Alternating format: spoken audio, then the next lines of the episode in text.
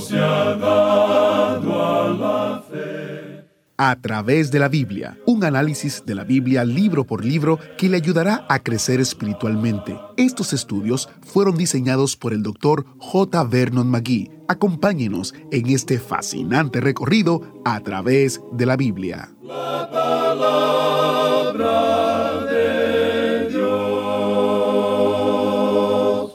En el programa de ayer, aprendimos sobre seis de los ocho beneficios de la salvación que están disponibles para los creyentes aquí en la tierra. Hoy estamos en el capítulo 5 de Romanos, versículos 8 al 19, y escucharemos sobre los dos últimos beneficios. Después pasaremos a una nueva sección sobre la santificación del santo o siendo apartado para Dios. Bueno, tenemos mucho terreno que cubrir en el autobús bíblico en el día de hoy, así que oremos y vayamos directo a nuestro estudio bíblico. Así que siéntese, tome su asiento que vamos a iniciar. Padre Celestial, te damos muchas gracias por los muchos regalos que nos das. Especialmente te damos gracias por nuestra salvación a través de Cristo Jesús. No oramos solamente por nosotros, sino que también oramos por aquellos que nos escuchan y que aún no te conocen. Te pedimos que los acerques con tus lazos de amor y les hables a través de tu Espíritu Santo a sus corazones en el día de hoy. Padre, te pedimos que obres este milagro que sea real en la vida de muchas personas. En el nombre de Jesús oramos. Amén. Y ahora con nosotros nuestro maestro Samuel Montoya y el estudio de hoy. Continuamos hoy considerando los beneficios de la justificación por la fe en este capítulo 5 de la epístola del apóstol Pablo a los romanos. Y continuamos hoy leyendo el versículo 8 que dice, Mas Dios muestra su amor para con nosotros, en que siendo aún pecadores, Cristo murió por nosotros. El hombre no tiene nada que ofrecer a cambio de la muerte de Jesucristo. Es una pobre criatura débil, quebrantada y un gran pecador. Dios reveló su amor por medio de la muerte de Jesucristo. La culpa del pecado ha sido quitada por medio de la muerte de Cristo, y Dios ahora puede extender sus brazos y salvarnos por medio de su gracia. Y el versículo 9 de este capítulo 5 de la epístola a los romanos dice, Pues mucho más, estando ya justificados en su sangre, por él seremos salvos de la ira. Y en este versículo el apóstol Pablo presenta el séptimo beneficio de la justificación. Si somos justificados por su sangre, estaremos guardados y seguros en Cristo de aquel día de la ira de Dios, o sea, el día del juicio y la gran tribulación. El profeta Sofonías nos dice que viene un gran día de ira allá en el capítulo 1 del libro de su profecía, versículos 14, 15 y 17, y dice así, Cercano está el día grande de Jehová, cercano y muy próximo. Es amarga la voz del día de Jehová, gritará allí el valiente.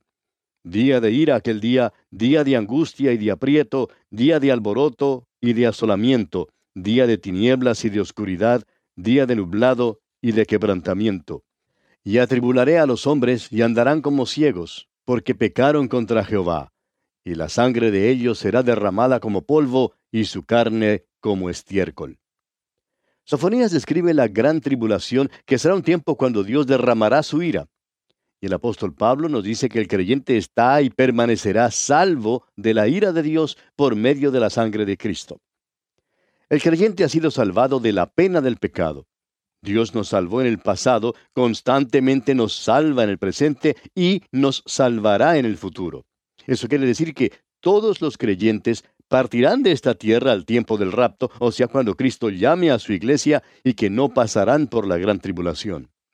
Ahora, no es porque lo merezca en manera alguna que el creyente escapará de esta porción, sino solo y exclusivamente a causa de la gracia de Dios. Somos salvos por la gracia y vivimos por la gracia de Dios y seremos arrebatados por la gracia de Dios. De aquí y por la eternidad estaremos en el cielo debido a la gracia de Dios. Por Él somos salvos de la ira, leemos. El afirmar que la iglesia, que Cristo compró con su sangre, ha de pasar por la gran tribulación es impugnar la doctrina de la justificación por la fe. La justificación por la fe mira hacia el futuro y ofrece seguridad en Cristo. la cual solo ha sido posible mediante su sangre. Bien, pasemos ahora al versículo 10. Porque si siendo enemigos fuimos reconciliados con Dios por la muerte de su Hijo, mucho más, estando reconciliados, seremos salvos por su vida. El pensamiento aquí es que, si mientras en realidad éramos enemigos, Dios estuvo dispuesto a dar a su Hijo para morir por nosotros, ahora que hemos sido traídos a un lugar de aceptación y hemos sido puestos en Cristo, entonces Él está mucho más propenso, mucho más dispuesto a guardarnos seguros. Cristo vive ahora para guardar a los suyos. Jesucristo murió acá para salvarnos y vive allá en el cielo para mantenernos seguros en la salvación y vida eterna. Este es el mensaje de la carta a los Hebreos. Dice allá en el capítulo 7 de aquella carta, versículo 25, por lo cual puede también salvar perpetuamente a los que por él se acercan a Dios, viviendo siempre para interceder por ellos. Si Dios me salvó a mí, siendo yo pecador, impío y enemigo de él, ahora que soy su amigo, me mantendrá salvo. Y el versículo 11 de este capítulo 5 de la epístola a los romanos dice, Y no solo esto, sino que también nos gloriamos en Dios por el Señor nuestro Jesucristo, por quien hemos recibido ahora la reconciliación. Y este es el octavo y final beneficio de la justificación. Es una de las declaraciones más maravillosas en la Escritura. Quiere decir que donde quiera que estemos o cualesquiera que sea nuestro problema, podemos gloriarnos y regocijarnos en Dios. Podemos regocijarnos en quién es Él y en la salvación que Él ha provisto. Podemos regocijarnos en el hecho de que Dios estuvo dispuesto a salvar a pecadores y que promete que un día nos llevará a su presencia. Al llegar ahora al versículo 12 tenemos el tema de la santificación del santo. Esta es una nueva sección en la epístola a los romanos. La primera sección trató acerca del tema del pecado. La segunda sección trató del tema de la salvación y ahora esta sección tratará del tema de la santificación. Dios en su salvación solamente declara justo al pecador. Nada ha pasado dentro de este individuo para hacer que él sea más bueno. Necesita la santificación, que es una obra de Dios, además de la salvación, que es un acto de Dios.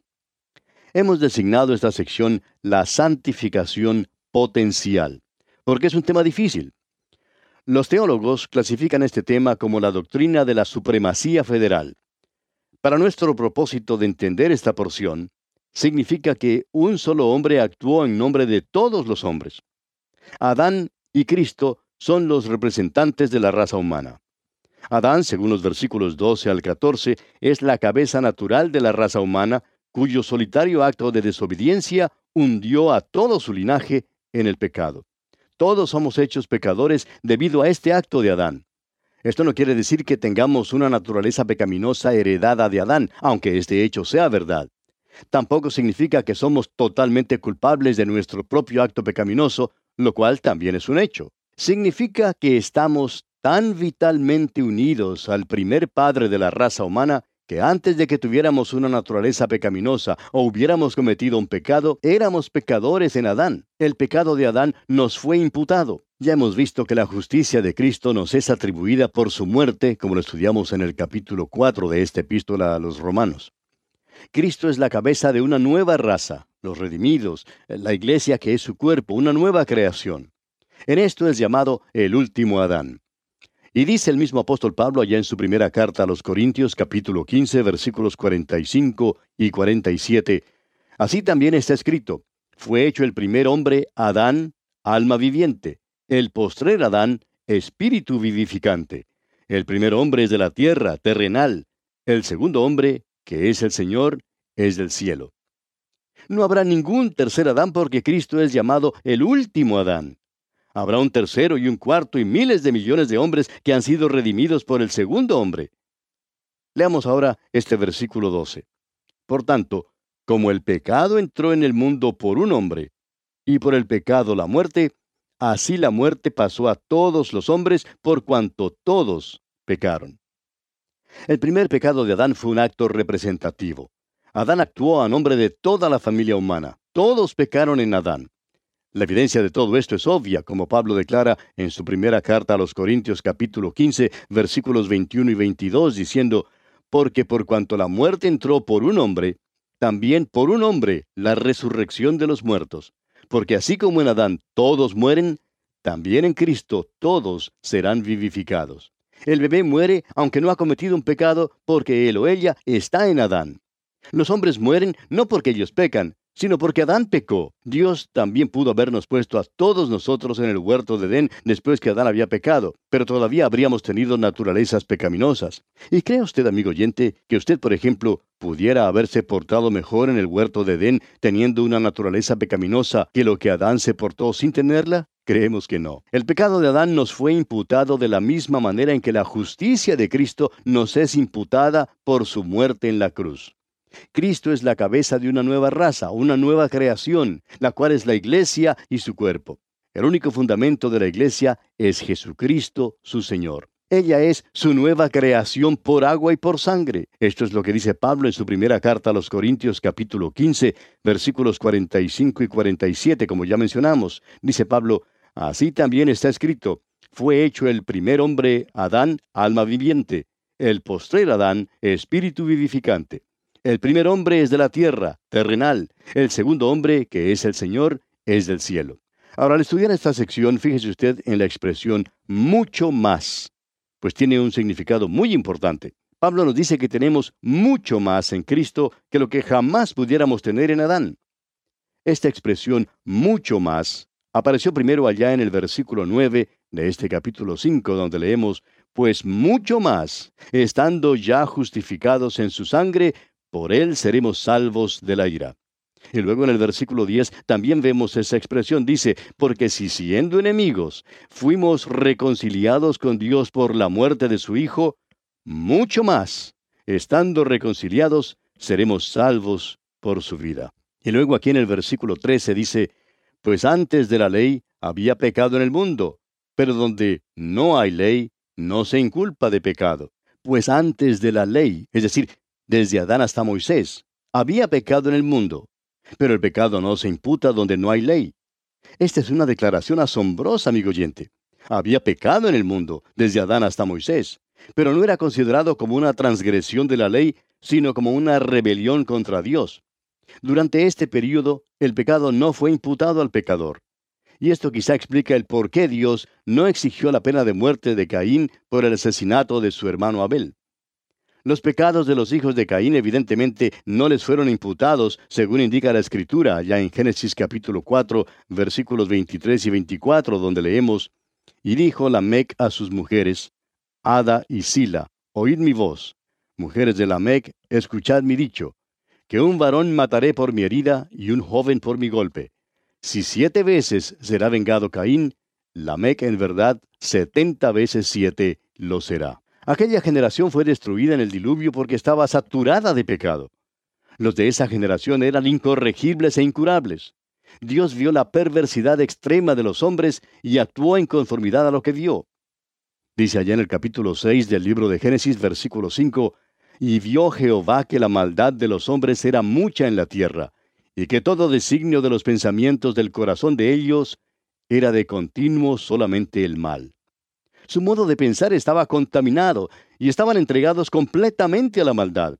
Pero no eran transgresores de la ley debido a que no había ley. Fueron juzgados porque eran pecadores. Pertenecemos a una raza perdida y necesitamos ser redimidos. Ahora alguien dirá, creo que Dios está obligado a salvar a todos. Amigo oyente, Dios no está obligado a salvarnos de ninguna manera. Los hombres no quieren ser salvos. Los hombres están alejados de Dios y esta es una verdad que para los hombres es difícil de aceptar. Al hombre le gusta creer que es maravilloso, pero los hombres necesitan ser redimidos. Y leemos ahora en el versículo 14, No obstante, reinó la muerte desde Adán hasta Moisés, aun en los que no pecaron a la manera de la transgresión de Adán, el cual es figura del que había de venir. En este versículo Pablo personifica la muerte como personifica el pecado en los dos versículos anteriores para darle mayor énfasis. El pecado y la muerte entraron en el mundo al mismo tiempo. La muerte es el resultado del pecado.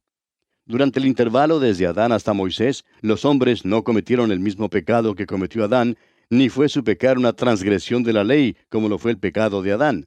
Sin embargo, el pecado de Adán llegó a ser el pecado de ellos, porque ellos murieron como murió Adán. Aún los bebés murieron en el diluvio. La muerte, como es usada en este versículo, es evidentemente en un sentido total, o sea, que afecta todos los aspectos de la vida. La muerte es usada con un significado triple en las Escrituras. Primero, la muerte física. Esta se refiere solamente al cuerpo. Llega al hombre a causa del pecado de Adán. El segundo significado es la muerte espiritual, o sea, la separación de Dios y una rebelión contra Dios. Heredamos esta naturaleza muerta de Adán. Y en tercer lugar, la muerte eterna, o sea, la separación eterna de Dios. Y a menos que el hombre sea redimido, esta sigue inevitablemente. Ahora aquí se declara definitivamente a Adán como un tipo de Cristo. La muerte está a la puerta de Adán como la responsabilidad total de él. Dios no creó al hombre para morir. Fue una pena que le fue impuesta debido a que Adán transgredió el mandato de Dios. La transgresión de él es la transgresión nuestra y su muerte es la muerte nuestra. Así también Cristo es la cabeza de una nueva creación. Esta nueva creación tiene vida por medio de él. Cristo es totalmente responsable de su vida y felicidad eternas. Ahora los versículos 15 al 17 de este capítulo 5 de la epístola a los romanos se consideran como una de las secciones más difíciles de entender en toda la escritura. Leamos el versículo 15. Pero el don no fue como la transgresión, porque si por la transgresión de aquel uno murieron los muchos, abundaron mucho más para los muchos la gracia y el don de Dios por la gracia de un hombre, Jesucristo. El énfasis y contraste aquí es entre aquel uno y los muchos que están en Adán, y aquel uno y los muchos que están en Cristo. Las palabras mucho más revelan que recibimos muchísimo más en Cristo que lo que perdimos en Adán. Hay una enorme superioridad en cuanto a la acción de Cristo comparada con la de Adán. También aquí hay una sugerencia de la certeza de la obra de Cristo. Es verdad que los cementerios todavía se llenan y los hombres todavía mueren, pero la fe mira las cosas que no se ven. El pensamiento aquí es que un solo hombre implicó en el pecado a una raza entera. Y en contraste a esto, un solo hombre trajo la justificación. Hay una comparación, pero hay también un contraste. Ahora el versículo 16 dice, y con el don no sucede como en el caso de aquel uno que pecó, porque ciertamente el juicio vino a causa de un solo pecado para condenación, pero el don vino a causa de muchas transgresiones para justificación. Declarado simplemente, este versículo quiere decir que el solitario pecado de Adán hizo muchos pecadores, pero que a los muchos pecadores se les ofrece el don de la justicia. Un don es lo que uno recibe sin ofrecer nada en cambio, ni aun una compensación. Un solo acto de transgresión hundió en el pecado a toda la raza humana. Pero por otra parte, un acto de obediencia, esto es, la muerte de Cristo en la cruz, hizo posible que los hombres fueran salvados. Ahora el versículo 17 de este capítulo 5 de la epístola a los romanos dice, Pues si por la transgresión de uno solo reinó la muerte, mucho más reinarán en vida por uno solo, Jesucristo, los que reciben la abundancia de la gracia y del don de la justicia.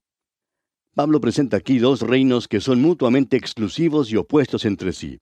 Los dos no pueden prevalecer.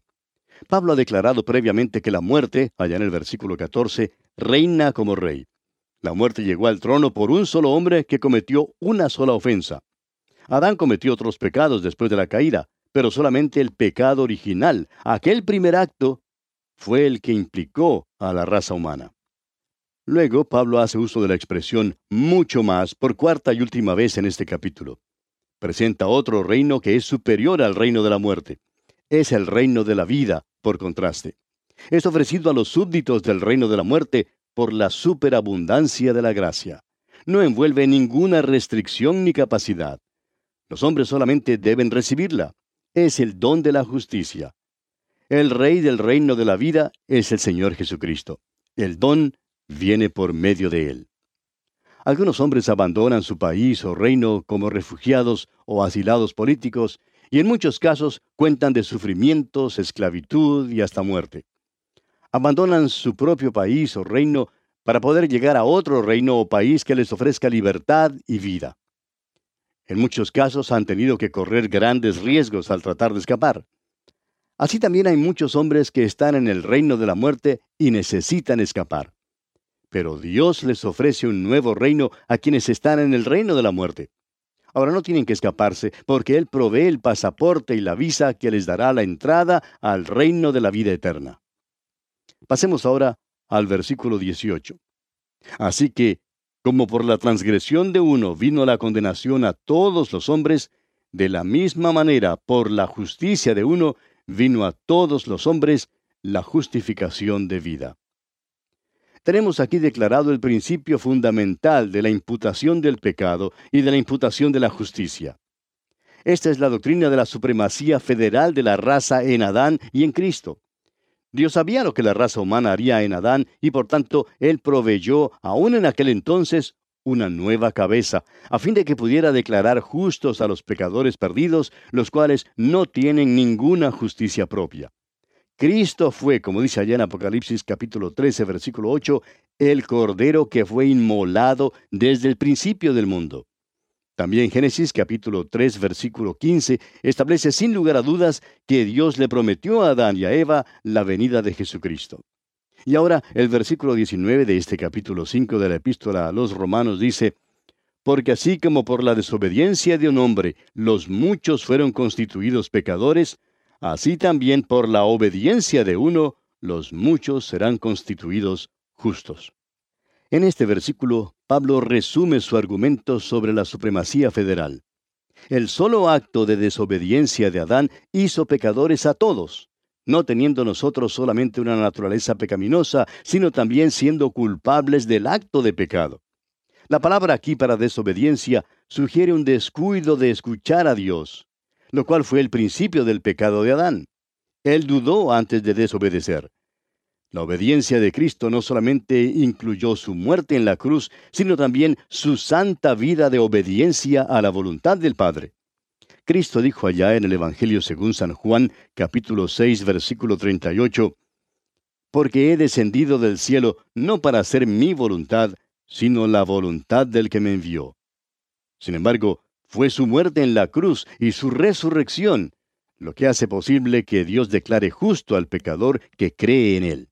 Cristo es nuestra justicia. Adán es nuestro pecado y muerte. El pecador que oye y se somete obedientemente a la voz de Cristo recibe una declaración de justicia librándole de condenación. El mismo Señor Jesucristo dijo allá en el Evangelio según San Juan, capítulo 5, versículo 24, De cierto, de cierto os digo, el que oye mi palabra y cree al que me envió, tiene vida eterna, y no vendrá a condenación, mas ha pasado de muerte a vida. Y aquí nos detenemos por hoy, amigo oyente, porque se nos acabó el tiempo. Será pues hasta nuestro próximo programa. Que la bendición del Señor sea con usted en todo tiempo. ¿Fue de ayuda para usted el estudio de hoy? ¿Desea enviarnos algún comentario de lo que ha estado escuchando? Entonces escríbanos, no espere más. Nuestro correo electrónico es atv@transmundial.org. atv@transmundial.org. Si desea recibir las notas y bosquejos de lo que estamos estudiando, suscríbase gratis en nuestra página en internet a través de la Biblia .org barra notas a través de la biblia.org barra notas.